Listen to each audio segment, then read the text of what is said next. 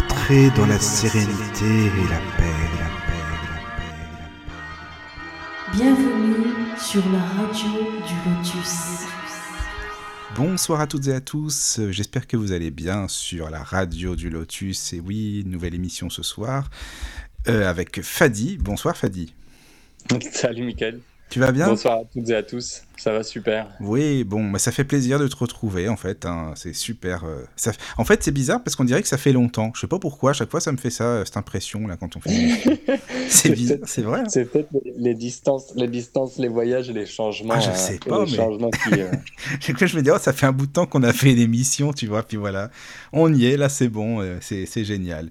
Bon, alors je rappelle le mail. Par contre, hein, bien sûr, si vous voulez nous écrire, il faut pas hésiter. Euh, Infadit est toujours euh, bon pour toi les, les- les Ouais, moi, je suis, je suis Ouais. dispose. Je suis, je suis aussi, euh, je suis aussi euh, en veille sur le, sur le groupe WhatsApp si jamais il y a des questions. Ah voilà. Alors donc soit dans le groupe de la radio, hein, bien sûr, hein, le groupe La Radio du Lotus sur WhatsApp, ou alors le mail contact laradiodulotus.fr, donc contact laradiodulotus.fr. N'hésitez pas.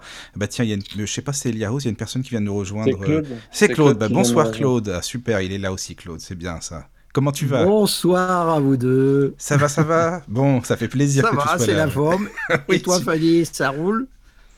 Ah bah écoute, euh, ouais, Oui. c'est le moins qu'on puisse dire. Demain, je m'apprête à, à traverser clandestinement les frontières franco-suisses.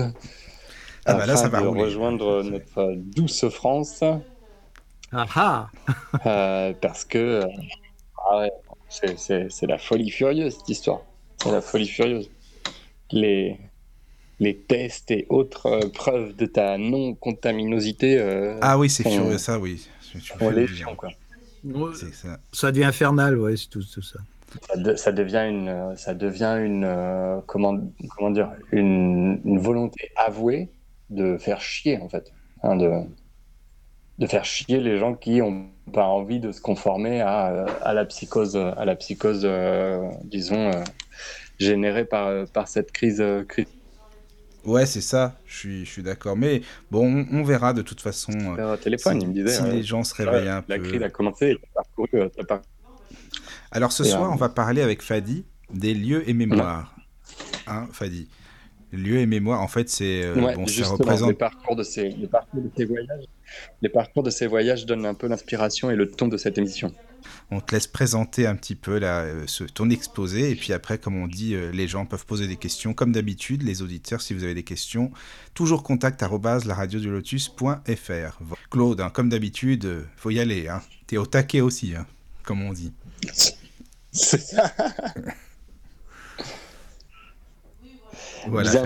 Euh, ben, merci Michael pour la, pour la présentation. Donc, euh, ouais, l'émission de, de ce soir, en fait, euh, m'a été pas mal inspirée par, euh, par les voyages et par une compréhension, en fait, de ces voyages a posteriori. hein. Bien souvent, c'est après avoir parcouru un certain chemin qu'on arrive à se rendre compte de, euh, bah, de la route parcourue, de ce qu'on a fait.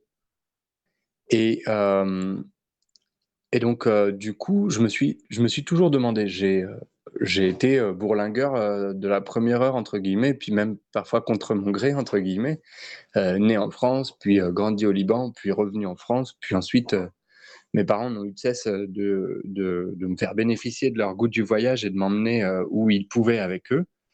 Ce qui a fait que, bah, naturellement, à, à 17 ans ou 18 ans, j'ai décampé, j'ai décampé de, de l'Hexagone pour aller vivre à Londres, au Liban, au Mexique, euh, en Inde, euh, etc., etc.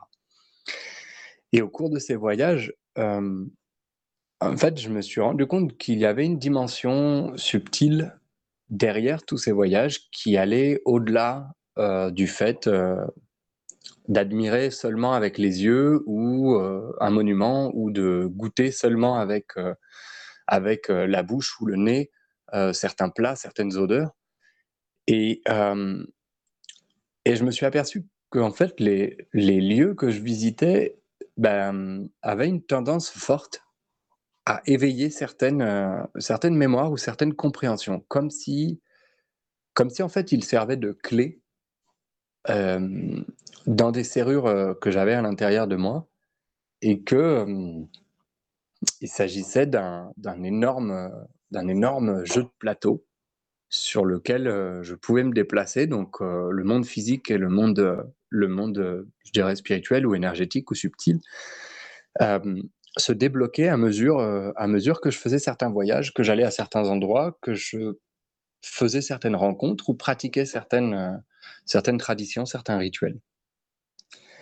Et donc, ça m'a amené à cette idée de, de, de l'émission de ce soir sur les lieux et les mémoires, divisé comme d'habitude en trois, en trois morceaux. Hein. Moi, je, je suis, euh, je suis euh, bête et méchant sur, sur la façon dont, dont, je, dont je fonctionne. Euh, la première partie, elle, elle va parler en fait d'activation, de choses qui ont, qui, ont la sensation en fait d'être activés ou qui me donnent la sensation d'être activés à l'intérieur de moi lorsque, euh, lorsque j'arrive sur un lieu inconnu ou que je reviens sur un lieu déjà connu avec une expérience distincte. Euh, la deuxième partie, elle parle de la notion de registre, c'est-à-dire que une fois que une fois qu'on a entre guillemets les antennes bien activées ou que ou qu'on a pu débloquer une porte à l'intérieur de soi de compréhension par, euh, par la visite d'un lieu, d'un monument, d'une rencontre, euh, d'une chanson aussi. Euh, eh bien, il y a quelque chose de plus abouti qui commence à voir le jour. Du moins, c'est mon expérience et c'est celle de beaucoup de, personnes que je fréquente. C'est la sensation d'accéder à un registre. Et qu'est-ce que j'entends par registre? Eh ben, Un registre, comme, euh, comme le mot euh, le définit, c'est quelque chose qui euh, conserve un savoir, une connaissance des informations.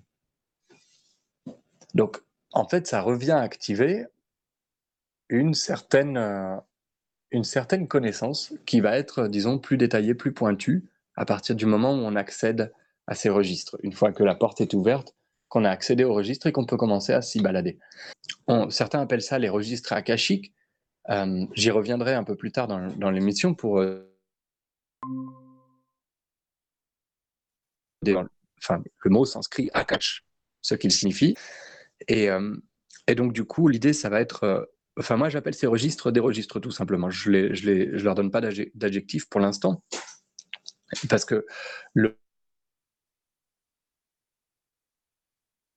attaché à l'espace, Akash signifiant l'éther dans la langue sanscrite, et représentant le cinquième élément, l'élément qui soutient, qui encadre, qui porte tous les autres éléments, et un élément qui ne change pas, qui est inchangé et inchangeable, alors que les quatre autres le sont. Euh, donc on reviendra sur la notion de registre akashique un peu plus tard, et sur la notion d'enfin, euh, la dernière, euh, disons le dernier axe de ce soir porte sur, euh, sur la notion de d'activation, pardon, de, de, charge ou de décharge. C'est-à-dire. Qu'est-ce que tu entends Qu'est-ce que tu entends par là, charge ou décharge? Alors, c'est qu'est-ce que fait un site énergétiquement sur une personne? Donc, on a vu qu'il y avait la possibilité euh, d'activation de, de, certaines mémoires ou d'une certaine compréhension. Il y a la notion de registre qui est, euh, disons, un peu plus poussée, dans laquelle tu vas vraiment pouvoir puiser des informations, euh, grandir en fait dans ta compréhension du lieu lui-même, de la vie, de toi-même par la suite, de l'univers qui t'entoure. Et ensuite, il y a la notion, je dirais, plus purement énergétique, euh, de, charge ou de décharge d'un site. C'est-à-dire euh, des sites qui vont plutôt avoir tendance à euh, te recharger, tout simplement comme si tu branchais ton, ton câble sur une, sur une prise, ou d'autres qui vont plutôt avoir tendance à te décharger, donc comme si tu, tu chargeais toi-même euh, autre chose. Mais FAD, excuse-moi, est-ce qu'on peut, on pourrait dire que c'est un peu comme, euh, tu sais, dans certains lieux, c'est un peu du déjà vu, tu as l'impression que tu le connais déjà, ce lieu, euh, comme si tu y avais vécu tout le temps, sans qu'on t'ait expliqué le plan, par exemple, tu connais déjà tout de A à Z, en fait. Totalement, c'est exactement, ça, ça, rejoint même, ça rejoint, si tu veux, la partie d'activation elle rejoint complètement cet aspect-là. Et quand tu dis que tu connais ensuite tout comme si tu étais déjà venu, que tu te déplaces plus ou moins intuitivement ou seul vers certaines choses, c'est la partie, c'est la partie registre. Et que tu t'orientes en fait sur certaines parties du site et pas sur d'autres, rejoint la partie énergétique qui est qui n'est pas absolue. C'est une partie qui n'est pas absolue. C'est une partie qui est en lien avec la façon dont toi tu te mets, euh, tu te mets en relation avec, euh, avec l'endroit, la façon dont toi tu es chargé à ce moment-là. Qu'est-ce que tu entends enfin, quelle relation tu fais avec le, mot registre justement? Tu le, tu le lis à registre akasique ou pas? Ça veut dire qu'à ce moment-là, tu, tu prends les informations dans ce, dans ce plan-là qui font que quand tu vas aller dans un endroit, tu vas avoir l'impression de l'avoir vu alors, c'était ce qu'on avait dit quand, euh, quand tu as disparu des ondes, euh, Claude. Oui, j'ai accroché, mon, accroché mon câble électrique. Ah, tu vois, la, charge, la décharge. Euh, je, disais, je disais tout à l'heure que moi, pour l'instant, la notion de registre, je la laisse, je la laisse générale. Le registre akashique, c'est quelque chose que je pourrais aborder peut-être au moment où on parlera plus précisément des registres et de la façon dont j'ai pu les expérimenter, moi. Et le registre akashique, c'est pour moi quelque chose qui n'est pas nécessairement euh, lié avec euh, un lieu, un espace. Ah ben oui, oui. Parce que comme moi, je le considère comme, si tu veux, comme une mémoire dans laquelle euh, bah, tout, enfin, tous les êtres vivants, tout ce qui, tout ce qui existe dans l'univers ou dans les multivers enregistre dans ce plan-là et que l'on peut aller récupérer au moment opportun ou pour avoir une information ou autre. Ouais, ou à un moment critique, par exemple. Ou à un moment critique, oui. Ouais, mais c'est donc du coup, ça, tu vois, ça n'a dans, dans, notre dans notre euh, dans notre déroulé entre guillemets de ce soir, lieu et mémoire. En fait, ça n'a pas forcément de. C'était plus, c'était plus au moment de la conclusion, tu vois, que je comptais aborder ça parce que c'est le, le fait, en fait de, c'est le fait d'avoir parcouru Claude, t'as hâte que l'émission se termine ou quoi Il va vers la conclusion, lui, direct. Hein. hein lui, il va, il va, vers la conclusion direct. Allez, vas-y, c'est bon, on y va. je l'évoquerai euh, à nouveau à la fin. Je le développerai, mais tu vois, au lieu de. En fait, c'est à force, c'est après avoir parcouru des milliers de lieux, des milliers de mémoires, d'avoir, d'avoir, disons, plus ou moins pris de la distance et un peu de recul sur ces divers fonctionnements, que euh, l'accès au registre akashique, euh, en ce qui me concerne, hein, ou dans ma compréhension, a été, euh, a été faisable. Et donc, du coup, qu'il n'y avait plus besoin de déplacement, qu'il n'y avait plus besoin de voyager, qu'il n'y avait plus besoin d'être en face du dolmen, du site sacré de trucs, pour accéder aux informations du site sacré de trucs. Mais ça a requis, euh, ça a requis euh, un long temps, et puis ça, continue de requérir. Hein. C'est pas, c'est pas quelque chose. Enfin, à mon sens, le, les, registres akashiques, c'est quelque chose que tu travailles, euh, que tu travailles toute ta vie et puis toutes tes vies. Continuellement. D'accord. Ça me semble, ça me semble être, ça me semble être des des zones d'information où où tu vas puiser en fait où tu ne vas pouvoir puiser que ce que tu es en mesure de recevoir. Donc, tu vois, si tu branches une, euh, si tu branches une USB 1.0 euh, sur un port 3.0, euh, bah, elle ne recevra que l'information en 1.0. Elle ne pourra pas recevoir. oui, du 3.0. Oui, oui, d'accord, tout à fait. Donc, en fait, voilà. C'est suivant ton ouverture et ton évolution, somme. Ton niveau d'énergie aussi. Ton niveau d'énergie. Ouais, me disait, euh, j'étais en train de discuter avec Théo hier soir et on en parlait justement de, ces aspects.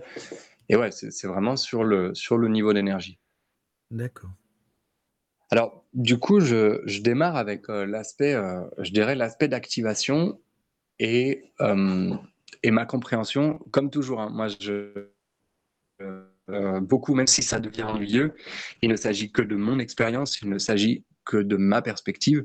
Et donc, euh, de ma compréhension, elle est, euh, elle, elle, est ce qu'elle est, c'est-à-dire euh, c'est mon prisme qui définit, qui définit cette perspective.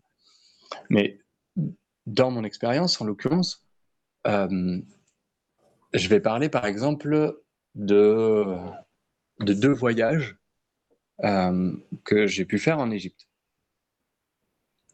que j'ai fait très tôt. Donc, le premier, j'avais 9 ans et le deuxième, j'avais 15 ans, je crois. Ouais, ça devait être ça. Le premier à, à 9 ans et le deuxième à 15 ans, 6 ans plus tard. Ou 7 ans plus tard. Donc, du coup, premier voyage en Égypte, tout enfant. Bon, je, je débarque dans un lieu où manifeste des vieux cailloux euh, avec des bonhommes dessinés dessus.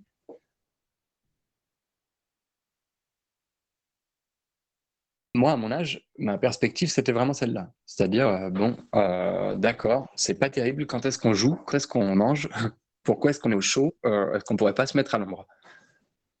Et très rapidement, en fait, le, le fait de poser le pied dans un temple, à la première visite, ça a commencé à, ça a commencé à chambouler certaines, certaines choses à l'intérieur de moi. Euh, j'ai commencé à entendre euh, tout comme si c'était euh, assourdi, en fait. Et j'ai vraiment senti un changement physiologique profond. Donc, comme si quelque chose se mettait à bouillonner à l'intérieur de moi. Je, me rappelle nettement avoir, avoir senti des changements au niveau de mes pulsations cardiaques, au niveau de la circulation sanguine, au niveau de mes sens aussi. Comme je vous disais, j'entendais, euh, j'entendais de façon très assourdie ce qui se passait autour de moi, comme si j'étais dans un rêve ou euh, dans une espèce de nuage de coton. Et à partir de là, le voyage s'est déroulé de façon admirable et mes parents étaient bien surpris parce que de garçon euh, très turbulent, je me suis trouvé à, être hyper attentif, hyper sage et à même me perdre tout seul euh, que ce soit au milieu des temples ou dans le désert ou euh, en, face des, en face des pyramides. Non, ça c'était lors du deuxième voyage. Donc à ce moment-là a eu lieu une activation. Cependant, on était en train de parler des niveaux d'énergie euh, avant Claude et, et Mickaël. Cependant, à cet âge-là, à 8 ans, bon, je savais lire et écrire, j'étais en, j'étais en primaire. On avait peut-être abordé de façon très brève l'Égypte pendant les cours d'histoire mais ça n'allait pas plus loin que ça. Lors de mon retour, à partir du moment où j'ai commencé à bien bouquiner, c'est-à-dire euh, vers l'âge de 9 ans, euh, je me suis jeté sur euh, des, épopées, des descriptions historiques, des biographies historiques aussi, un peu romancées, comme par exemple celle de Christian Jacques, qui à l'époque vraiment fait mon bonheur sur Ramsès II, sur la reine Hatshepsut, sur, sur l'Égypte ancienne en fait. Et une de mes premières vocations a été celle euh, d'archéologue égyptologue. Ce qui fait que je commence à me brancher sur un paquet d'informations en dehors du site, mais que ce site a, dont, enfin, le site a éveillé euh, cet intérêt. L'Égypte. Lorsque je retourne en Égypte euh, à l'âge de 15 ans, ben là, il y a, de nouveau une, activation qui se fait, plus profonde encore. Je me rappelle très bien, à ce moment-là, j'étais dans un, j'étais dans un, dans un moment particulier de ma vie parce que euh, je vivais ma première histoire d'amour euh, sexuel notamment. Et, euh, et, donc, du coup, il se passait plein de choses à l'intérieur de moi qui faisaient que j'étais pas vraiment présent, ou du moins, j'aurais pu croire que j'allais pas être vraiment présent au voyage. Et rebelote, rebelote, je monte sur le, je monte sur le, sur le ferry qui nous, amène, qui nous amène sur le Nil et qui nous fait nous arrêter sur divers, divers temples et divers, divers lieux. Et euh, boum, j'oublie euh, totalement ce qui est en train de se passer en France. Je reconnecte euh, plein pot avec ce qui est en train de se passer en Égypte sur le moment. Et donc, je commence à avoir euh, des échanges et des conversations avec le guide. On a eu le même guide pour le groupe euh, pendant, pendant toute une semaine. Je commence à avoir des conversations avec le guide qui dépassent de loin toutes les conversations que les adultes peuvent avoir avec lui. Sur, euh, sur par exemple, la sexualité des dieux, sur la pertinence de certaines interprétations de certains bas-reliefs ou de certains hauts-reliefs, sur la recherche de certaines pièces rares de, de certains sites vers lesquels je vais comme si j'avais toujours habité là, ou comme si j'avais étudié cet endroit depuis, depuis longtemps. lors de ce deuxième voyage, j'en profite pour dire bonsoir à Elia Rose qui est arrivée. Bonsoir, bonsoir Elia Rose. Bonsoir Elia. Bonsoir Claude. Donc du coup, je reprends, je reprends ce deuxième voyage égyptien sur la partie, sur la partie plutôt registre. Ou, la deuxième activation, entre guillemets, une activation plus précise, quelque chose qui, qui va, disons, être plus, ouais, être plus détaillé, être plus précis et avoir plus de contenu. Et donc là, en l'occurrence, lors de ce, lors de ce deuxième voyage, j'ai eu deux lieux, trois lieux, oh, quatre, mais disons quatre vraiment très puissants. Le premier, le premier ça a été le, temple, le temple de Luxor, où là, en rentrant dans l'allée des béliers, donc c'est une énorme allée avec plein de colonnes et des béliers de, de 3 ou 4 mètres qui représentent le dieu Ra. L'équivalent de Zeus, en fait, chez les Grecs, hein, le, Ra qui est au sommet du Panthéon chez les Égyptiens. Et là, je, je marche dans l'allée, et puis là, c'est rideau, hein, rideau sur les sensations et sur les perceptions et je me retrouve littéralement transporté dans, bah, dans l'espace-temps où tout était peint, tout était coloré, tout était chatoyant de, de vie et, et, de parfum, et, et où le temple d'Amandra était, était vraiment un centre de vie hyper important. Et la façon dont j'ai pu échanger avec le guide sur le lieu en lui montrant certaines certaines parties du, site et euh, en lui posant certaines questions, a fait qu'il s'est très vite, euh, s'est très vite trouvé un peu, euh, un peu étonné en fait, qu'un gamin de 14-15 ans soit, soit aussi profondément touché par. il aurait pu se dire, mais il a vécu là quand il était tout petit, ou on lui a fait visiter. Enfin, tu vois, c'est vrai que c'est curieux quand même. Bah alors, il y a eu de ça, parce que j'étais déjà passé manifestement sur oui bien. Il y a eu aussi le fait que, bien évidemment, bah, j'ai, comme, comme je vous l'ai dit, j'ai beaucoup bouquiné dessus, donc, euh, donc je me suis aussi imprégné d'informations. Tu vois, elle n'était pas, elle pas anodine entre guillemets cette, cette information. Mais il y a le fait, il y a le fait qu'au-delà de la simple imagination ou euh, de euh, la, la, prise de connaissance d'informations par, par la lecture, ça, ça, soit transformé en une expérience sensorielle, en une expérience bah, physique. Et, est-ce que... Mhm. Excuse-moi, est-ce que, est que dans cette expérience, il y avait une dimension euh, en lien peut-être avec une vie antérieure ou, euh, ou juste une, euh, comment dire, une puissance en fait au niveau de, de l'énergie du lieu, des murs, enfin de tout ce qui ça c'est ça, ouais, ça c'est ça c'est bien entendu. Moi je et sur en fait Elia Rose la, la résonance avec toi. Parfois, excuse-moi, parfois ta connexion elle, coupe et il y a des, des, phrases qui passent pas et après ça repasse. Tu sais, euh, c'est euh, c'est un peu assuré quoi. D'accord. Là, ça revient un peu. Oui. Je vais. Euh, voilà, c'est bon. Je, vais virer. je vais virer tout un tas de. Tac. J'ai enlevé toutes les applications qui pouvaient prendre de la place. D'accord. Donc, ouais, ce que je, ce que je disais à Elia Rose, en fait, en réponse, c'est. Alors, la partie des, euh, la partie des vies antérieures, je, je, me répète, hein, je réutilise les adages de, de, mon cher maître, de mon cher maître de Tantra, euh, qui, dit, euh, qui dit il faut des milliers de vies pour se rendre compte que la réincarnation n'existe pas. Et, ah, tiens, tiens, c'est nouveau ça. Ouais, ouais, oui, il va falloir que tu approfondisses ça. Hein. Non, non, on en discutera, ça, fait, ça fait un peu un effet Kohan. Mais si tu veux, c'est, je ne m'aventurerai pas, disons, à décrire quelque chose euh, comme euh, les vies antérieures parce que ça me semble être un sujet sur lequel, enfin, vraiment, on n'a pas suffisamment de billes, tu vois. Euh, comme disait, bah, comme tu vois, ce même maître, il me fait, me fait marrer parce que il dit c'est marrant, il n'y a personne qui a été récurreur de chiottes en 1720, quoi tout le monde euh, a été euh, Napoléon, Ramsès, euh, Marie-Antoinette et, et, Cléopâtre, mais, mais personne n'a lavé des chiottes, personne n'a cultivé des navets.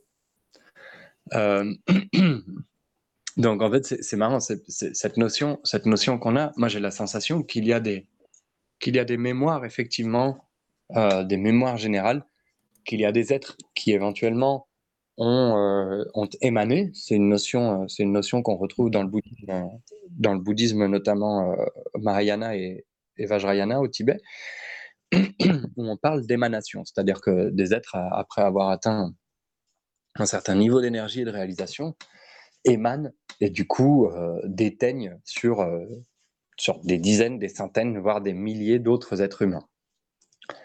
donc bref, pour, pour en revenir à ça, donc c'est simplement, simplement une question de, terminologie, et puis parce que je ne sais pas, que je, je, je n'associe pas ça en fait à, directement à une vie antérieure. Bien qu'il me semble évident que presque la moitié de l'humanité ait eu des vies antérieures en Égypte. Étant donné que c'était une civilisation à l'aube de l'humanité et euh, telle qu'on la connaît. Et donc du coup, euh, par contre, ce que j'ai ressenti très fort, Eliaros, c'est effectivement une résonance avec le lieu. À ce moment précis de ma vie, euh, étant, euh, euh, à l'endroit où j'étais, et ben, boum, il y a quelque chose qui a fait clic. Et à ce moment-là, ça a pu détonner sur une expérience physique. Mais est-ce que c'est pas un effet plutôt de résonance, oui, du lieu, comme le disait Elia Rose? C'est-à-dire que tu que tu t'es connecté à ce lieu-là et que tu as reçu des informations? Exactement. Donc une résonance, tu vois, donc entre le lieu et le entre guillemets le visiteur ou la conscience qui, mmh. qui va le visiter. Oui, oui. Donc, oui, il y, a un état d'esprit aussi particulier, certainement, là, pour ressentir tout ça, à ce moment bien, précis. Bien entendu, si tu te pointes, euh, si tu te pointes blasé, euh, tu vois, euh, pas intéressé du tout, que tu n'en as rien à foutre et que tu t'ennuies ou que tu n'es pas présent, en fait, même éventuellement, si, les sensations physiques t'assaillent, tu les sentiras pas tellement tu seras dans ta tête.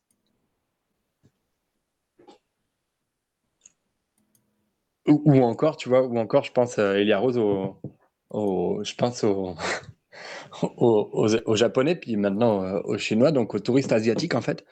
Euh, coréens aussi, j'en ai vu faire ça.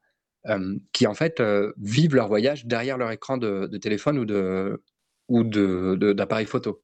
Exactement, oui, et les perches aussi. Ouais, c'est ça. C'est-à-dire que tu, tu, enfin, ils regardent pas les trucs en fait. Ils les flashent euh, et, si tu veux, il n'y a aucun moment d'imprégnation, il n'y a aucun moment de communion avec l'endroit. Et, euh, bon, ça, c'est ça, c'est quelque chose euh, que j'ai très vite que j'ai très vite transformé en fait. J'ai très vite cessé de prendre des photos pendant mes voyages, au grand dam de moi-même déjà, parce que après j'en ai pas j'en ai pas trop de souvenirs et je suis tellement content de revoir des photos parfois. Oui, mais et tu sais, Fadi, tu as des gens, ils vont en vacances pour prendre des photos, pour les montrer en disant, voyez, nous on est parti en vacances, on a pu se permettre, voyez ça un peu, on est allé là, enfin pour la frime quoi, tu sais aussi.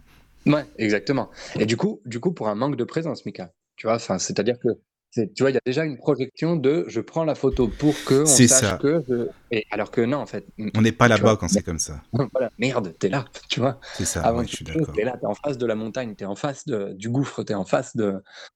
Et, donc, euh, et donc, euh, il y, a cette, il manque cette notion peut-être de reconnaissance ou de présence au corps, de présence euh, au lieu, qui, qui va, qui va peut-être générer euh, effectivement une résonance selon ton affinité avec, euh, avec certains lieux.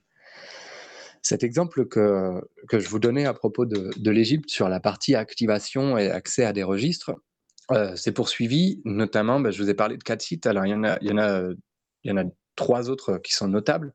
Dans la vallée des rois, je suis rentré, enfin dans la vallée des reines, je suis rentré dans un silence, donc c'est un cimetière, hein, c'est là où il y a toutes les tombes je suis euh, tombé dans un silence et dans un état méditatif euh, hyper profond alors que je savais pas ce que c'était la méditation et que ça m'intéressait pas. dans le dans le temple dans le temple d'Abu Simbel, euh, tout en bas de l'Égypte, c'est un temple assez spectaculaire qui a été déplacé par par Gamal Abdel Nasser au moment où il a fait le, le barrage d'Assouan, qui a fini par qui a fini par foutre en l'air le pays de le pays d'Égypte. Euh, ce temple gigantesque, en fait, euh, a généré une réaction très forte qui a fait. Enfin, mes parents sont, mes parents se sont vraiment posé des questions à ce moment-là, par exemple, parce que euh, bah, de, de, jeunes adolescents un peu, un peu teigneux, un peu, un peu ados, quoi.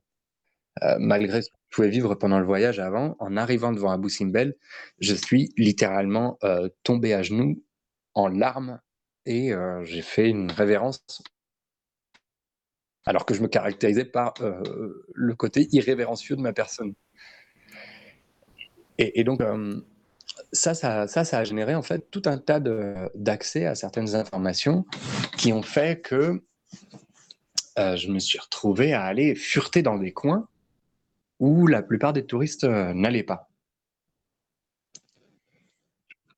Donc ça, ça me, ça, ça me parle beaucoup de la notion de, de la notion de registre, tu vois, cette sensation d'abord d'être activé par un endroit, c'est-à-dire de, de sentir bah, sa curiosité éveillée, de sentir sa soif de compréhension euh, éveillée, de sentir aussi et avant tout son corps s'éveiller.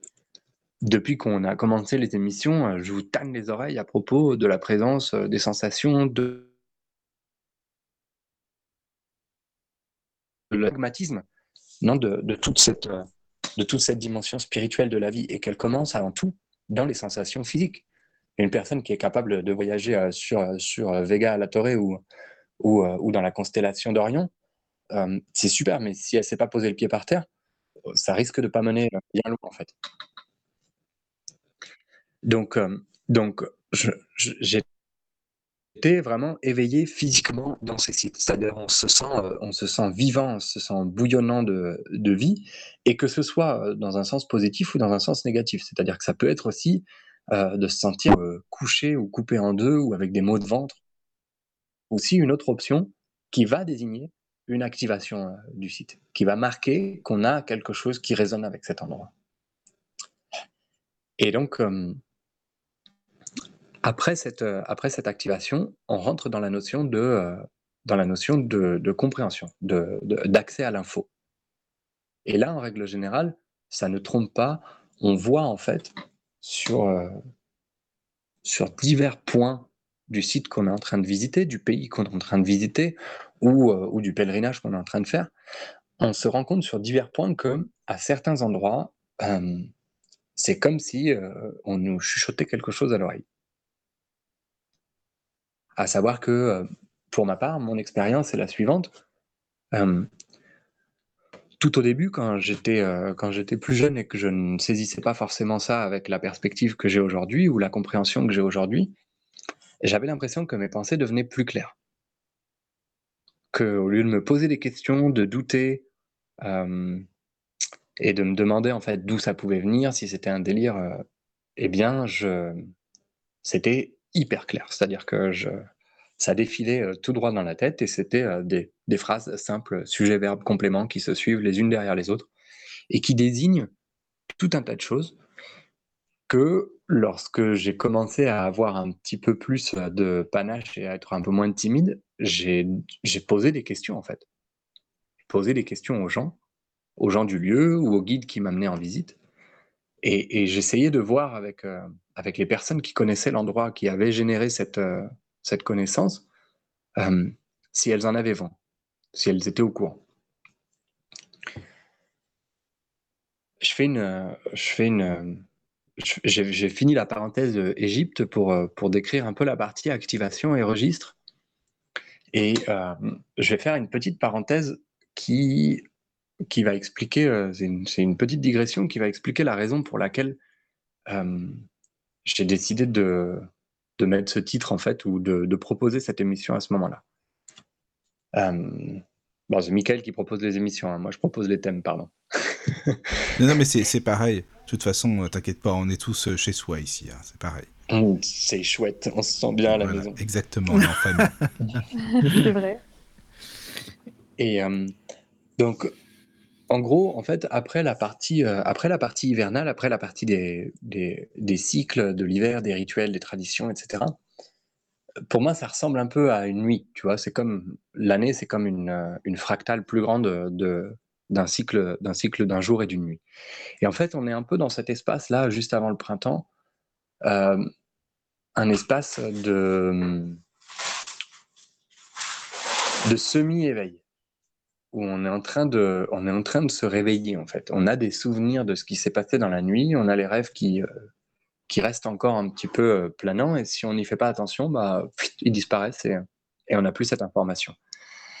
Là, au moment du printemps, si tu veux, on vit un peu cette chose-là. C'est-à-dire que tu as l'effervescence, comme l'effervescence de, de, de l'aube lorsque tu te réveilles, tu as l'effervescence de, de la vie qui commence à courir à nouveau, du soleil qui revient, de, l'envie de sortir, de même si on n'a pas le droit en ce moment. Je pense que je pense que la question du couvre-feu quand il fera jour jusqu'à 10h30 le soir, elle va pas être va pas être négociable. Et, euh, et euh, mais mais tu vois, on a, on a cette, cette effervescence qui naît en nous et on peut avoir fortement tendance à oublier ce qui a pu se passer pendant euh, pendant l'hiver. C'est pour ça que j'ai mis euh, ce thème en fait à ce moment-là sur, euh, la notion de lieu et mémoire. Et l'événement en particulier qui m'a décidé en fait à euh, parler ouvertement de ça, c'est c'est une, histoire, c'est une anecdote qui a eu lieu lorsque je voyageais l'été 2019. Oui, 2019. L'été 2019, lorsque je voyageais au Tibet, au Tibet indien donc euh, l'État du Ladakh, euh, qui, est, euh, qui est une partie du Tibet, en fait, qui n'a pas été prise par la Chine, qui a été récupérée par l'Inde en 1959. Donc moi, à ce moment-là, j'étais en pleine, en pleine épiphanie. J'avais une explosion d'essence subtile qui m'amenait à, qui m'amenait à délirer sérieusement sur beaucoup de choses. Donc, euh, je, ressentais plein de trucs, euh, je voyais plein de bestioles, des dragons, des. Euh, des... Oh non, j'étais à donf là. Mais à ce moment-là, j'étais vraiment à donf parce que c'était, tout neuf et que, et que c'en était, ah, était jouissif, c'était, c'était exultant en fait. Voilà, c'est le terme. Vraiment, c'était exultant. Quoi. d'avoir subitement accès à cette dimension, ça me, ça me laissait pantois et, et j'en ressentais, je ressentais beaucoup l'envie de, de, partager le et puis peut-être aussi de valider un petit peu certaines, certaines de ces perceptions. Donc, euh, donc en fait, j'arrive, euh, j'arrive après un voyage éreintant de 9 heures en moto, dans des routes de dingue, euh, en, passant, en passant la deuxième route, le deuxième col le plus haut du monde motorisé, donc un endroit à, à altitude. Je te promets, on était au mois d'août, Michael, je j'avais l'impression que mes doigts allaient se fendre du froid qu'il faisait et, euh, de la difficulté. Il y, a, tellement peu d'air que même la moto est capotée au niveau du moteur. Donc, euh, donc c'était, euh, c'était vraiment un voyage épuisant où je suis parti de la capitale du Ladakh, Leh, vers un lac sacré qui s'appelle Pangong, qui est à une dizaine de kilomètres de la frontière chinoise. Et bah, ce sont des lieux qui sont vraiment spectaculaires. Tu vois, d'abord, le paysage est lunaire. Euh, il y a que des caillasses, euh, quelques petites bandes d'arbres et des énormes lacs euh, ou lagunes turquoise, bleu profond, blanc. et des montagnes, et des montagnes à, perte de vue, des montagnes désertiques. Donc, c'est pas l'Himalaya tout enneigé, c'est l'Himalaya Et je, trouve, je me retrouve, bon, les gens parlent pas beaucoup anglais. Allô? Euh, oui, je sais pas. Attends, Claude et Elia Rose, vous, l'entendez décaler aussi euh, ou non, euh, Fadi? Enfin, un peu. Oui, oui, ça, coupe, mais moi je pense que ça vient de. Tu es où, Fadi, actuellement? Je suis en Suisse. C'est pour eh ça, ben, c'est parce qu'ils sont lents. La connexion, elle est lente. c'est pour ça. Ouais, j'ai l'impression. Alors. Pas... Et c'est pas rapide. Donc je pense qu'il y a un problème. Il y a un problème de bande passante et ça coupe, quoi. Donc voilà. Entrez dans la sérénité et la paix, la paix, la paix, la paix. Bienvenue sur la radio du Lotus. Et voilà, nous sommes de retour. Je pense que ça sera mieux avec euh, la connexion, certainement. Fadi, voilà, nous sommes à l'antenne. Eh ben, on est reparti pour l'Himalaya. Voilà. La, la, suite et fin de l'anecdote qui a donné lieu en fait à cette, euh, à, cette idée de thème, à ce partage. Euh, donc en arrivant sur le lieu, on arrive sur un, sur un lac assez spectaculaire, 130 km de long. C'est un gros lac.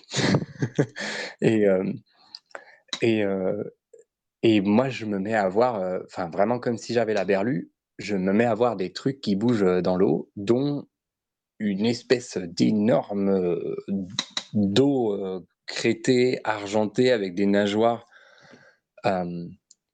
qui monte à la surface du lac et descend.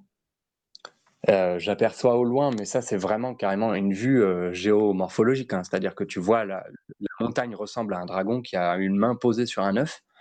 Donc ça, ça m'évoque tout de suite aussi le, dragon. J'ai plus l'impression d'un énorme poisson en fait qui m'est passé devant dans le dans l'eau.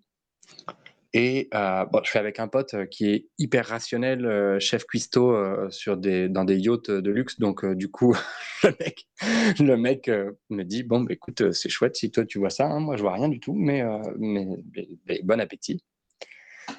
Et, et, tout autour, dans les montagnes qui nous entourent, il y a un truc en particulier qui m'interpelle un sommet qui n'est pas forcément le plus haut, ni le plus spectaculaire, ni le plus boisé, ni le plus enneigé, ni rien du tout.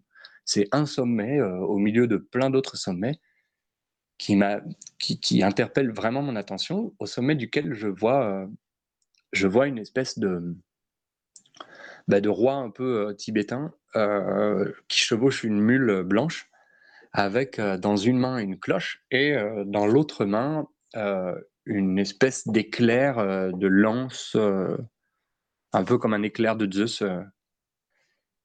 dans la main droite. Et, et bon, bah, voilà, une fois que j'ai vu ça et que ça se répète en plus, hein, c'est pas pas une seule fois. tant bien que mal, on est logé chez un docteur tibétain, donc quelqu'un d'assez éduqué. Tant bien que mal, j'essaye de lui demander quelles sont les légendes locales sur sur les monts aux alentours, sur le lac, et je lui parle de, de ce qu'on appelle en, en tibétain, donc dans la, dans, la, dans la cosmovision et dans la mythologie tibétaine, les, les La, qui sont euh, les dieux, et, euh, et les loups, qui sont les, les nagas ou les démons ou les dragons, ou euh, enfin tout un tas de, disons, de, de demi-déités.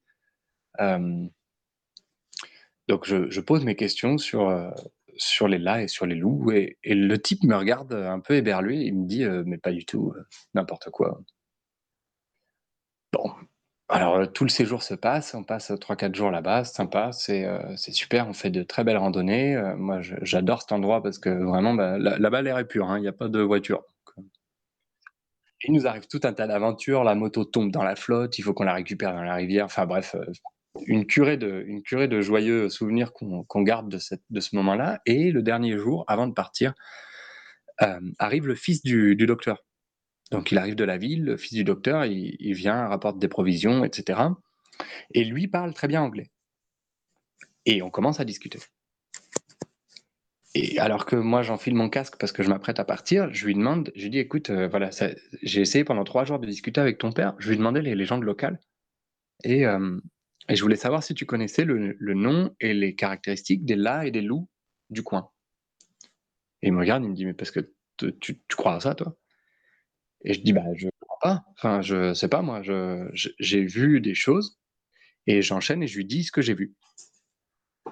Et euh, et le jeune homme de me de me regarder avec, euh, la mâchoire inférieure qui tombe, il file dans la maison pour, euh, discuter avec son père. Du coup, bah, tout le monde débarque, hein, le père, la mère, toute la famille toute la famille débarque, un peu incrédule et une des questions, qui a été, la première question, ça a été: «Mais comment ça se fait que tu aies vu ça?» Un petit blanc. Enfin, je suis pas blanc, quoi. Mais, euh, mais, euh, mais, toi, un étranger, en fait, qui n'a aucun, aucune notion de, de ces choses-là, qui croit pas, en fait, en ces choses-là. Je leur dis, bah, c'est pas une question de croyance. En fait, si, si, bah, y a une expérience qui est vécue, voilà, c'est ça. Euh, personne peut te la retirer. Donc, effectivement, le lac est, le, lac est le, est le territoire de trois poissons géants, un doré, un brun et un argenté. Et il est très auspicieux et très rare aussi qu'il se montre. Donc, donc moi j'ai eu la chance d'en voir un sur les trois quand même. Qui a effectivement une vieille légende de dragon qui, est, qui repose en fait dans, un, dans une des montagnes qui est derrière le lac, celle que j'avais trouvée très ressemblante en fait à un dragon en soi.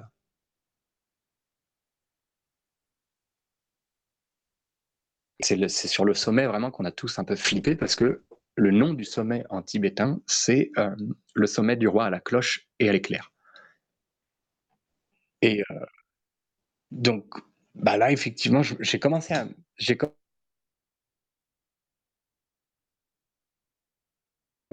me, faire à l'idée que il y a certaines choses qu'on ne peut pas comprendre et sur lesquelles on n'a pas vraiment de, maîtrise, du moins pour l'instant, moi, j'en ai pas du tout, mais qui sont, qui sont présentes en dehors des livres, en dehors de la connaissance comme on a l'habitude de l'aborder, en dehors de la, compréhension, de l'intelligence, comme on a l'habitude de la concevoir. Donc, à partir de ce moment-là, il y a eu toute une compréhension, un raisonnement, en fait, qui a eu lieu euh, en moi et qui m'a permis de comprendre que quand j'allais à un endroit, le moins je réfléchissais et le plus euh, j'avais de chance euh, d'activer d'activer une, une connexion, d'accéder à un registre qui me serait important, qui me serait intéressant, qui me serait utile surtout, ou encore de bah, peut-être de charger, de charger quelque chose de positif et de décharger quelque chose de négatif. Donc ça, c'était la, petite parenthèse un peu longue, mais parenthèse quand même sur, sur la raison de, la raison du choix en fait de, de cette de cette, de, cette thématique. Mm. Je sais pas si, je sais pas si euh, jusqu'ici vous avez, euh, vous avez question, questionnement, question, remise en question, euh, quelque chose à partager?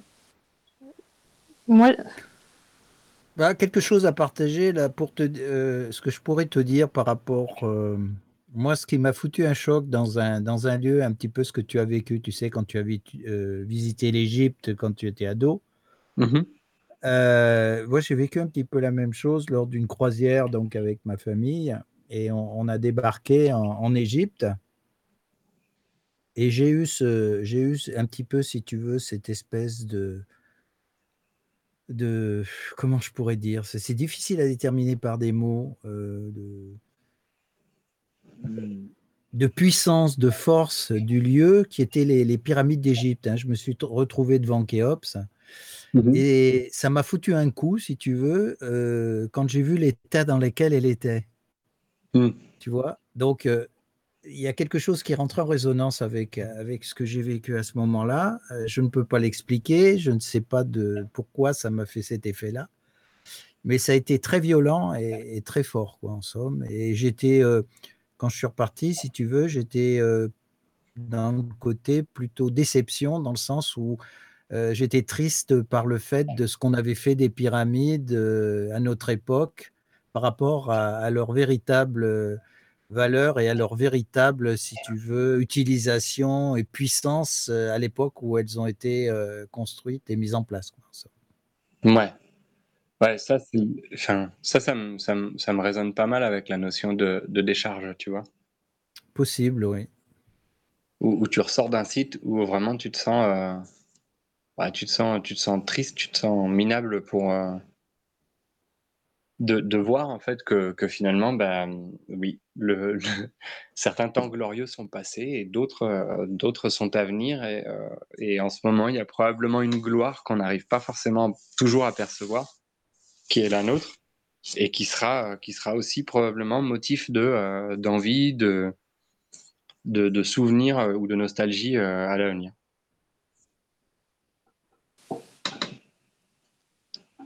Ok. Mais moi, depuis que j'écoute tout ce que tu, tout ce que tu dis, c'est vrai que j'étais en train de me dire, est-ce que j'ai, déjà vécu ça dans mes, dans mes voyages? Et c'est vrai que bon, j'ai, deux souvenirs, mais un au, fjord du Saguenay au Québec, vraiment un lieu qui se trouve euh, au bout d'une route. Après, tu n'as plus rien sauf le fjord là avec euh, de l'eau, de la nature autour et le calme et le silence. Euh, mais c'est vrai que tu parlais effectivement de, de, plus réfléchir ou de plus être dans le mental, mais je me dis que même j'ai apprécié ce moment parce que j'étais vraiment apaisée, comme quand je me retrouve dans, dans un, un, lieu sacré comme une église. Mais, mais c'est vrai que je pense que avec tout ce que je sais aujourd'hui, je pourrais apprécier encore plus cette dimension-là que tu nous expliques par rapport à la mémoire des lieux et à tout ce qu'on peut ressentir euh, en étant vraiment bien, bien centré en nous. Quoi. Mais je mhm. pense que ouais, j'ai dû avoir certaines expériences comme ça qui étaient un début de quelque chose, mais pas, pas aussi intense que ce que tu peux raconter là bah, L'idée là-dedans, Eliarose, c'est que si tu veux, c'est c'est en forgeant qu'on devient forgeron, tu vois. Moi, j'ai répété en fait cette expérience. Donc c'est une, c'est une très chouette transition. Si tu me permets, je rebondis, je rebondis sur, sur ton expérience. En fait, ce dont je me suis rendu compte, c'est que à l'adolescence, j'ai été pris d'une frénésie de, voyage. Euh, enfin, à l'adolescence. Disons que quand j'ai eu accès, moi, à mes voyages, c'est-à-dire à travers mes études, et à partir du moment où j'ai commencé à générer un peu euh, mon, propre, mon propre revenu. Et je me disais, euh, je, veux tout visiter, en fait. Je veux tout voir je vois tous les pays, euh, je veux coucher avec toutes les femmes, je veux manger toutes les nourritures, je veux. tout, tout, tout. c'est un côté très matérialiste, ça, dis donc. Ah bah, c'était, euh, c'était, c'était pas matérialiste, c'était vorace. C'est les plaisirs de la vie, voilà. Bon, c'est plus, oui, c'est un sacré plaisir.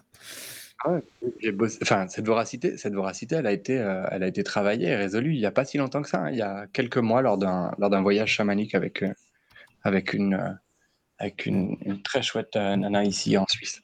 Mais euh, du coup, j'étais dans un état hyper vorace et je cherchais en fait la, stimulation sur divers, plans. Et notamment sur le voyage, je, voulais aller partout. Partout, partout. Et ce dont je me suis rendu compte avec le Mexique, pays duquel je suis aujourd'hui résident permanent, c'est que très rapidement, je me suis dit, tiens, la vie m'a mené à revenir à certains endroits. Et à certains endroits, c'est même presque même presque un pèlerinage, c'est-à-dire que je reviens systématiquement. Et si c'est pas euh, si pas matériellement, euh, je, demande à quelqu'un d'aller y apporter euh, une bougie, une fleur, une offrande, quelque chose en fait, ou alors j'y retourne j'y retourne dans un rêve ou j'y retourne. Mais en tout cas, une chose dont je me suis rendu compte, c'est qu'effectivement, on est, euh, constitué comme on est constitué. Donc, euh, Claude comme Claude, Fadi comme Fadi, Mika comme Mika, et, toi, Elia, comme toi, tu es. Et on va pas forcément, tu vois, il se pourrait que moi, par exemple, j'arrive au fjord et que, bon, à part l'aspect euh, vraiment bah, magique, naturel, je ressente pas grand-chose. Je, je me retrouve qui me laisse bouche bée euh, un instant, et puis après, euh, puis voilà. Et, que, et que toi, par exemple, euh, en allant, en, allant en Égypte, ben, tu sentes pas plus que ça, en fait, finalement, d'affinité ou d'activation ou de, ou de registre que, que en allant, je sais pas moi, à Poitiers. Donc, donc en gros, une chose, une chose qui s'est passée, c'est que aussi, les endroits qui ont vraiment résonné fort avec moi, qui ont marqué euh, des espaces euh, forts de vie, euh, ou des changements, des changements ou des compréhensions fortes, eh bien, ce sont des endroits que j'ai appris à utiliser. Et donc, de temps en temps, à retourner activation, enfin, charge des charges, qui est une, une des, un des aspects, disons, polaires de ce que peut provoquer un site. Donc, euh, s'il charge, s'il charge positivement, c'est généralement plutôt euh, un endroit d'où émane une source, euh, d'énergie pour soi. Et, et s'il décharge, eh ben, c'est plutôt un vortex où, en fait notre énergie va être absorbée. Et là encore, là encore, il s'agit simplement d'outils. C'est-à-dire qu'un site de, décharge n'est pas forcément connoté péjorativement ou négativement, et un site de charge n'est pas forcément connoté positivement. Donc, à mesure que, à mesure que tu affines, tu vois, ton, disons, ta perception de ce fjord, par exemple, qui t'a marqué, Eliareuse, eh ben, imagine-toi que petit à petit, euh, tu puisses te rendre compte que, en te tournant dans une certaine direction, euh, tu ressens euh, un certain flot d'énergie qui vient d'un endroit, qui repart d'un autre. Ça rentre dans les pieds, ça sort par la tête, ou l'inverse. Par exemple, euh, qu'en positionnant sur certains éléments, qu'en cueillant certaines fleurs, qu'en y allant à certaines saisons et pas à d'autres, euh, tu te rends compte en fait de, divers aspects et de diverses manières dont vont s'imbriquer euh, les énergies, les, vibrations du lieu avec ta propre énergie, ta propre vibration. Et ben c'est un peu ça la notion, la dernière notion que, je, que je voulais aborder à travers la, la partie charge et décharge. C'est-à-dire que après un certain moment, on en vient à acquérir une perception plus fine des lieux. Et effectivement, j'insiste là-dessus, tout le monde a vécu ça. Et tout le monde le vit en permanence. Que ce ne soit pas intellectualisé, que ce ne soit pas mentionné, que ce ne soit pas verbalisé de la sorte, ça n'empêche que tout le monde, systématiquement, vit ça. Et comment est-ce que, ça peut s'illustrer Mais ben, je sais pas moi, réfléchissons par exemple à certaines personnes qui, dans leur, leur ville, euh, sans, avoir besoin d'aller euh, au Mexique ou, euh, en Égypte ou en Australie, dans leur ville, vont faire un parcours de promenade, que ce soit avec leur chien ou seul ou en courant. Et ce parcours de promenade, en fait, va avoir des affinités naturelles avec certains endroits. Il y a des personnes qui préféreront courir autour du square avec, avec les statues, le musée d'un côté, le truc de l'autre. Et il y a d'autres personnes qui vont naturellement aller plus vers des lieux naturels, vers, vers un bord de route parfois. et, on, a, on a une véritable résonance avec ça. Étant donné qu'on est dans un effort à ce moment-là, que ce soit celui d'une promenade ou celui d'une course à pied, on est dans un effort, on est très présent au corps. En fait, on se rend compte que c'est presque automatique, c'est presque inconscient. On est dirigé euh, par une partie de nous qui a besoin d'aller à ces endroits. Et étrangement, on peut se rendre compte de ça, du moins c'est mon cas et j'ai pu le, j'ai pu le, voir avec d'autres, d'autres personnes, euh, que par exemple on va, euh, on va être sous le coup d'une émotion forte et on va avoir besoin d'exulter cette émotion à un endroit précis. On va à un endroit précis, pas ailleurs. au bord d'une rivière, souvent, au bord de la mer aussi, euh, ou, encore, euh, ou encore dans la forêt. Là, ça rejoint, euh, des études très sérieuses qui ont été faites notamment par les Japonais. Parce que finalement, on, étudie entre guillemets que ce qu'on fait depuis, depuis une éternité, mais dont on ne comprend pas vraiment la raison. Mais les Japonais ont beaucoup étudié la sylvothérapie et la guérison par la forêt. Et donc, du coup, ils ont même poussé le truc au point de mettre en place des, des parcelles, des parcelles sur lesquelles ils vont planter euh, que des hêtres, que des érables, que des chênes, euh, que des bouleaux, que des pins, que des bambous. Et donc vont mesurer en fait. Euh, donc je ne sais pas ce qu'ils mesurent exactement. Il y, a des, il y a des mesures de fréquence et puis il y a aussi des, il y a aussi des mesures de, la composition de l'air, de la composition du sol, et il y a des mesures surtout qui sont faites de façon expérimentale sur diverses euh, affections et maladies.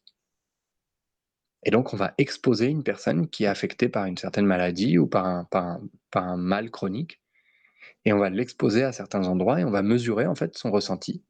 Donc, on prend des groupes, hein, on ne fait pas une seule personne, on prend des groupes. Et effectivement, on a pu se rendre compte que ben, certaines, euh, certains arbres avaient des, des affinités particulières avec la résolution euh, de certains cancers, avec la résolution de certaines dépressions, avec, ça m'étonne pas. Euh, avec la résolution de certaines douleurs au dos, de certains maux psycho-émotionnels, etc., etc. Moi, je ne sais pas ce que vous en pensez, euh, même Claude et Liarose. En fait, je moi, quand je me balade dans la forêt, franchement, je me sens super bien. Euh, je sais pas comment expliquer. C'est comme si on était rechargé en énergie. Enfin, moi, ça me fait vraiment ça, quoi. Je me sens euh, plus léger, quoi. mieux. Je sais pas. c'est la forêt, ça me fait ça. Je sais pas vous. Ah oui, moi, c'est pareil, ouais. Il y a une énergie assez puissante dans les, ah, oui, oui. dans les forêts. C'est oui, exactement ça.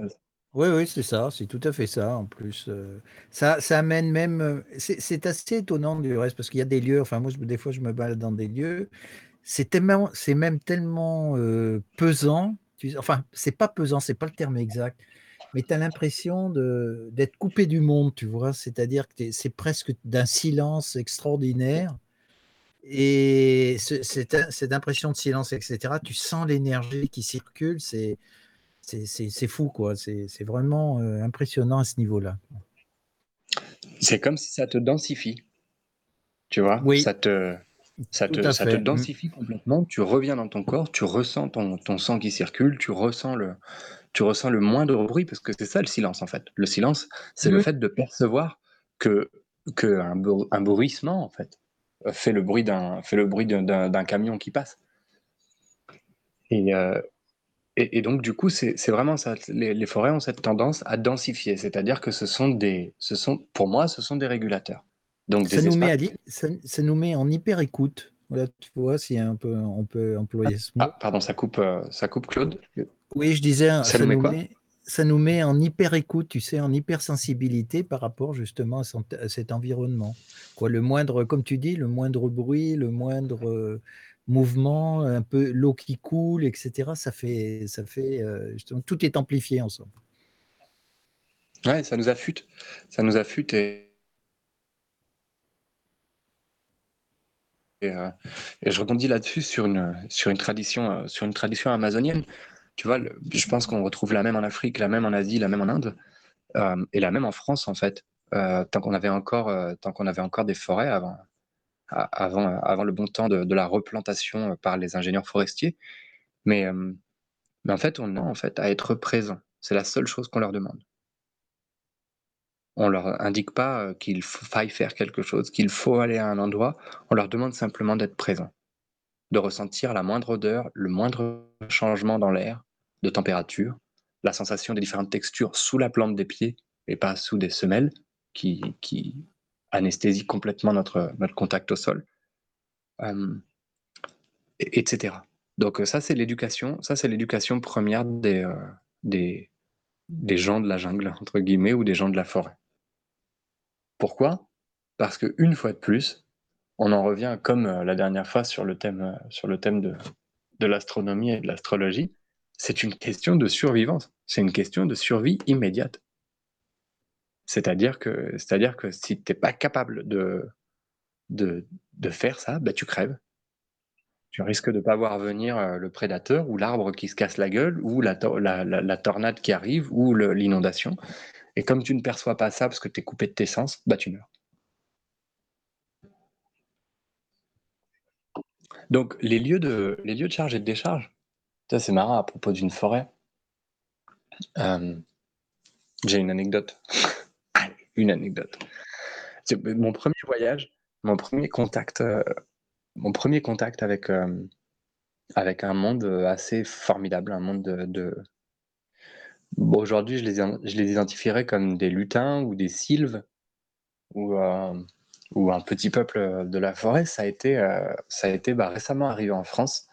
À Châtellerault, il y a un endroit entre la parcelle numéro 3 et la parcelle numéro 4, sous le chêne numéro 22. je, fais une digression dans la digression. Ça, ça a été une énorme taloche pour moi quand je suis revenu de mon travail de, restauration écologique d'écosystèmes euh, au Mexique pour me rendre compte qu'en France, en fait, tout était une plantation. C'est-à-dire qu'il y a les forêts primaires, c'est fini, il n'y en a plus. Tout a été planté, planté euh, réglé, euh, mesuré par l'homme. Donc en fait, sous ce chêne-là, en question, c'est un chêne assez, notoire où les, les, les, élèves de l'école primaire viennent souvent faire un pique-nique. Et donc nous, on se pointe en pique-nique. Moi, j'étais récemment arrivé en France. Et, euh, et donc, euh, une, des, une des profs euh, nous dit Bon, bah, maintenant, vous pouvez manger. Et moi, je, je, sors, une, je sors une chips de mon paquet de chips. Et je m'apprête à la porter à ma bouche quand tout d'un coup, mon regard tombe sur une cavité formée par des racines au pied de l'arbre. Et je me sens mais happé. Je disparais littéralement, ou plutôt tout le monde disparaît autour de moi. Donc plus d'enfants, plus de maîtresses, plus de bruit, plus rien du tout. Et, euh, un monde absolument euh, hallucinant pour moi euh, se déroule sous mes yeux, avec des petites énergies vertes qui batifolent partout, des petits trucs qui bougent dans tous les sens, des rires, des... Et donc, je, moi, j'ai l'impression qu'il s'est passé, je euh, sais pas moi, une seconde ou une minute, pas plus. pendant cet espace-temps où j'ai eu, eu vraiment la sensation de me perdre et où j'ai pas cherché, en fait, je suis resté présent à mes sensations physiques, à, me dire, ben non, mais écoute, je suis vivant, là, il a, y, a un truc qui se passe manifestement, tout le monde a disparu, tout va bien. Et à un moment, euh, un moment, je sens qu'on me secoue l'épaule. et donc, euh, je reviens, je reviens à moi comme si, euh, comme si j'avais, comme si j'étais dans la lune, en fait. Et donc, du coup, la prof en question, enfin la maîtresse en question me dit, mais c'est pas possible, Fadi, on, on a fini, on va partir. Et j'avais donc toujours ma première chips dans la main, à une dizaine de centimètres de ma bouche. Et donc je suis manifestement resté tout le long du pique-nique euh, bloqué, en bug complet. Avec ta chips à la main. Avec ma chips à la main, la bouche ouverte, en train de regarder le trou. Donc ça, ça a été aussi une déconnexion. Donc, tu vois, il y a on évoquait le fait de retourner à ces endroits. À partir du moment où j'ai commencé à me rappeler de cet espace, eh bien, j'y suis allé systématiquement. À chaque fois que j'y vais à la forêt, à chaque fois que j'amène des amis visiter cette forêt, je prends un temps, soit je leur explique cette histoire, soit je leur, leur explique pas, mais moi, ce que je vis à cet endroit, c'est toujours une. Tu vois, ça raffine à chaque fois. Euh, ça raffine à chaque fois ma perception des choses à ce lieu précis. Mais en fait, euh, tu as vu quoi exactement? Ben, alors, si je te le décris, si tu veux. Tu parles des élémentaux, en fait, alors c'est pour ça. Ouais, voilà. moi, j'ai vu des. Euh, j'ai des lutins. Si tu as vu des lutins, moi, ça m'intéresse. ah, par contre, ça, c'est bien. J'ai vu donc des, petits, euh, bah, ah petits êtres. Tu vois, c'est ah comme si d'un coup, le, le, trou, en fait, était la seule référence euh, fixe de, mon, de mon espace, de, de ce qui m'entourait. Ah le trou était resté fixe. L'arbre. Est-ce que avait pris une texture un peu. Est-ce que ce trou n'est pas une déchirure, tout simplement? Une déchirure entre deux mondes c'est bien possible, ouais, une déchirure ou une porte ou un lieu de, un lieu de vibration Peut-être. que tu as toi, euh, qui, est, qui, est, rentré en résonance avec toi, et qui, t'a permis de voir peut-être justement cette dimension? Ouais. Alors le truc, c'est que c'était vraiment, enfin, Michael demandait, euh, demandait ce que j'avais vu. Tu vois, moi, en l'occurrence, il y a eu vraiment bouleversant de texture, de forme, de son. Euh, tout a changé en fait. L'arbre est devenu euh, hyper mousseux, hyper euh, presque ah liquide en fait. Ah oui, oui, oui. Et, et donc au sol, tous les, toutes les sols, les, les fougères, les substrats en fait, tu vois, je, je mm. percevais quelque chose qu'aujourd'hui je pense que je pourrais appeler ça le mycélium. Tu vois, donc je voyais des réseaux de, des réseaux de, comme des veines qui couraient partout sous la terre et, oui, et avec, des, avec, des, pulsations dedans, des, des, mouvements qui allaient, qui venaient. Et, euh, et enfin, c'est une expérience, si tu veux, aujourd'hui traduite par un adulte de, de 37 ans, vécue par un gamin de, de 7 ans. D'accord. Effectivement, c'est comme si tu voyais la nature en plus grand, enfin la vie de la nature, vraiment, que tu la voyais concrètement, en fin de compte. Exactement, en détail en fait tu vois? Même plus qu'en plus grand, c'était vraiment c'était vraiment des détails, euh, des détails assez, euh, assez impressionnants. Et c'est de là, je pense que j'avais, euh, bon, moi j'avais cette germe tout petit, j'étais, j'étais vraiment fanatique, complètement dingue des animaux, tu vois? Je j'avais même pas l'âge de marcher, je courais Ah d'accord, vous m'entendiez plus? Oui, oui, on t'avait perdu, oui. Mmh, mmh. Ouais, non, j'étais un Non, non, tu bugs cette affinité avec, euh, avec le monde un peu défini. Vous êtes là? Oui, oui, nous on est là. C'est toi qui c'est toi qui t'en vas. Hein. Et qui revient? Ben, de, de, de, cette, euh, de cette émission. Je ne sais pas si vous avez euh, si vous avez des questions. Moi, sur la partie sur la partie d'activation et sur la partie de, disons de, de charge et de décharge, ce que j'invite euh, pas mal les gens à faire euh, quand, on va se promener dans, un lieu, c'est par exemple à tout simplement ressentir les, ressentir les éléments et les ressentir physiquement. Donc, euh, bah, c'est quelque chose qu'on peut faire ensemble, et puis même tout de suite. Alors, laissez-moi regarder juste vite fait si, si on peut. Voilà. Alors, voilà, avec les éléments avec les éléments que vous avez autour de vous, vous allez voir, c'est formidable, hein, ça marche, euh, normalement avec tout. Il y a la cuisine qui est, euh, en face de moi. Ouais, ouais, ça arrête pas de couper, on te La hein, FADI, ça arrête pas de couper. Alors, soit tu veux être confiné en France et c'est super, ça coupe jamais, c'est parfait. Ou soit tu es en Suisse et tu es libre comme l'air et ça coupe. Ah, ça coupe encore Faut choisir. Ah, ça arrête pas, oui, oui, on peut pas te suivre. Ah, zut alors. Bon, bah, c'est tant pis alors. C'est tant pis pour la pratique. Oui, oui, ça a coupé. D'accord, d'accord. Bravo les Suisses.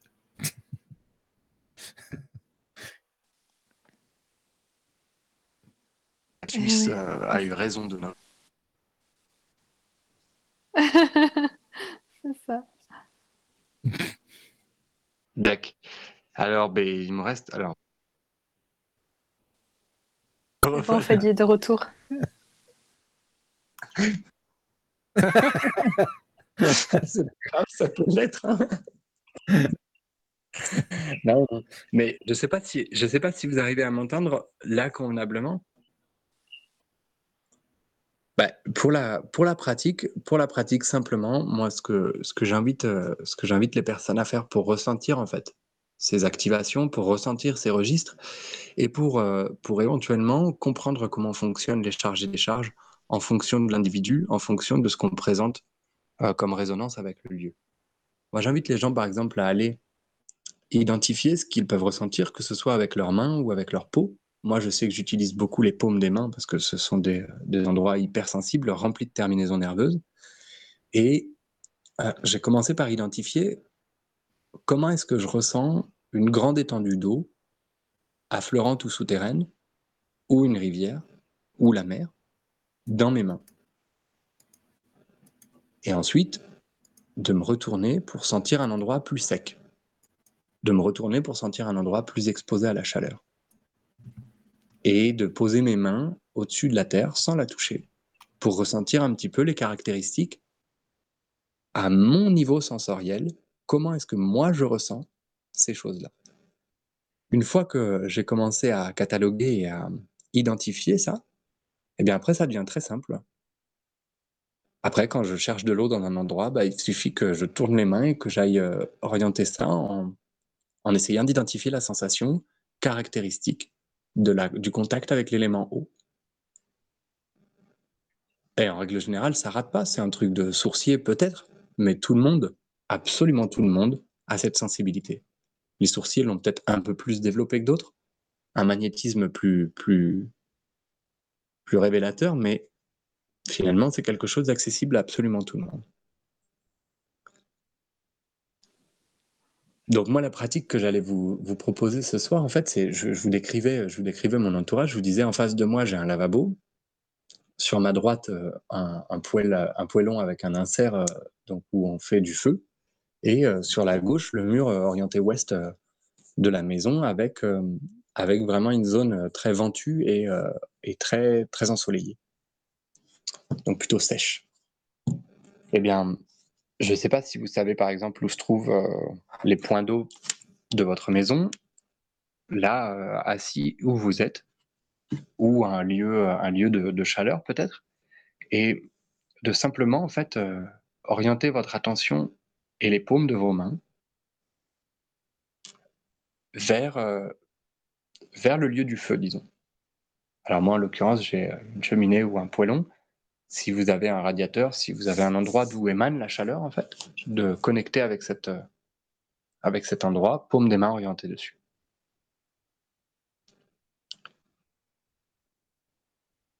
Est-ce que je suis toujours avec vous? Oui, oui. Cool. Et quand on n'a pas vraiment de, de, chauffage allumé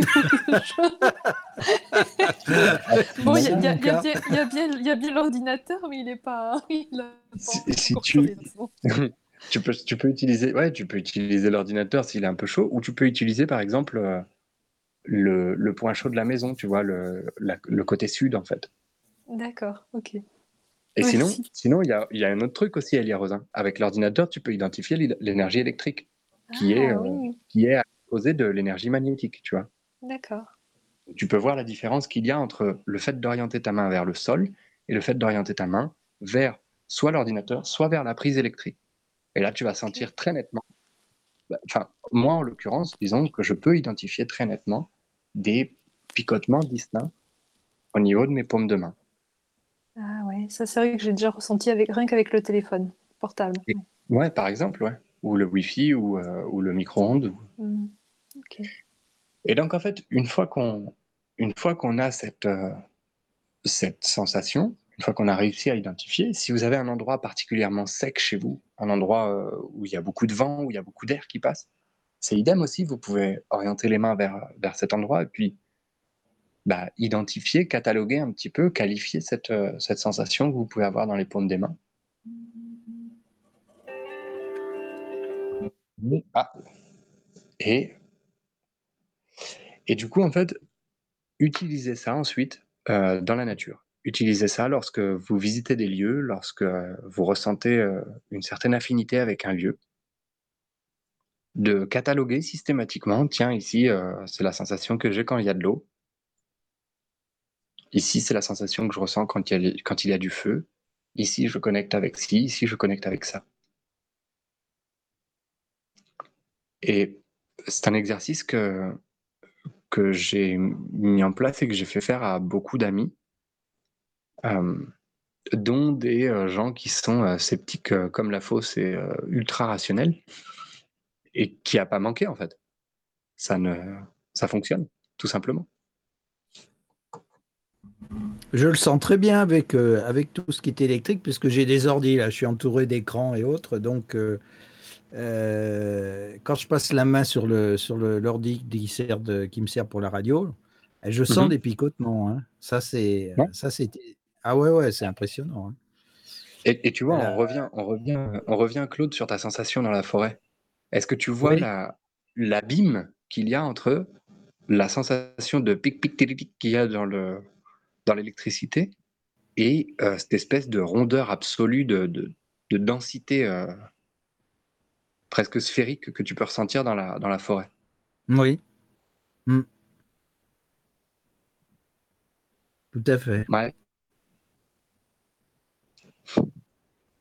Ben, c'est marrant, ben que tu emploies, c'est marrant que tu emploies le terme sphérique pour euh, ce qui est de forêt, parce que euh, justement, j'étais avec une amie, je lui expliquais justement pour euh, ce que je ressentais, et moi j'avais l'impression d'être, justement, quand je me promène dans, certains lieux comme ça, d'être, comment je pourrais te dire, comme si le ciel était très peu élevé, tu vois, comme si j'étais, je, sentais vraiment la, planète complète, quoi, la, sphère que, représentait en somme la planète Terre et j'avais l'impression, effectivement, de, quelque chose de sphérique. Oui, ouais, c'est tout à fait ça, cette sensation-là. Ouais, que tu dis sphérique. Bah, la sphère, la sphère c'est la forme, euh, la forme la plus stable en, en, physique traditionnelle. Hein, donc, euh, excellence euh, avec de l'aspérité, quoi. C'est vrai que ça coupe pas mal, en fait. ouais, carrément même. Je n'entends plus personne. D'accord, mais c'est moi qui. Ouais, ouais. oui, ça vient. C'est moi qui suis, c'est moi qui suis banni. Tu es banni à jamais.